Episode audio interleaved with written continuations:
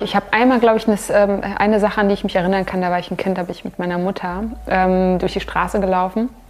Daran, daran, kann ich mich erinnern. Das hat ein bisschen wehgetan. Meine Mutter trägt Kopftuch mhm. und ähm, ich war so auf meinem Fahrrad mit Stützrädern und da war so ein, ein, Typ, ein relativ junger Typ, ich weiß auch nicht, was ihn geritten hat, so frech zu sein und so, mhm. so eklig einfach. Ähm, und der hat dann irgendwas zu meiner Mutter gesagt, von wegen Kopftuch, bla, und zieh dein Kopftuch aus, mhm. ein bisschen in Deutschland und nicht mhm. in, in der Türkei und so, voll stumpf.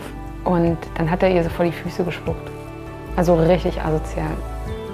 Willkommen zu What's Your Story? Mein Name ist Nilufa. Ich möchte euch heute meine Podcast-Idee vorstellen.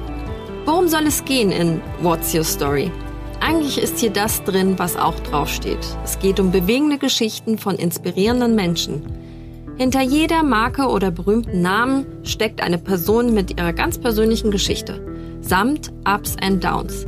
Scheitern gehört zum Erfolg, heißt es, und macht jede Story emotional, menschlich und authentisch. Wie sehr lässt sich der Erfolg planen? Über welche steinigen Wege mussten die Gesprächspartner oder Partnerinnen gehen, um eine größere Relevanz zu erlangen?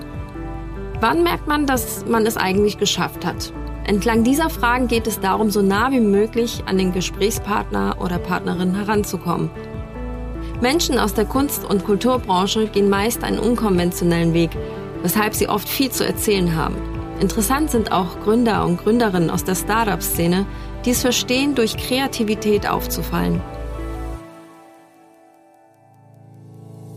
Bei meinem Podcast geht es darum, zu motivieren und zu inspirieren. Wer eine Durststrecke erlebt, den Horizont nicht erblickt, Angst hat, mit einer Idee ins kalte Wasser zu springen, kann sich hier ein wenig Lebenserfahrung abholen, ganz ohne erhobenen Zeigefinger. Dein erster Song auf der Platte ist Ich dende, also bin ich. Welche philosophische Einsicht steckt dahinter? dass es tatsächlich in gewissen Ausnahmesituationen, wenn man jahrelang darauf hingearbeitet hat, alle so wahnsinnig zu machen, dass sie das irgendwann akzeptieren, dass es manchmal tatsächlich ausreicht, man selbst zu sein. Zu hören waren Ausschnitte aus den Gesprächen mit Namika und Dendemann. Danke, dass du dir Zeit für mich genommen hast.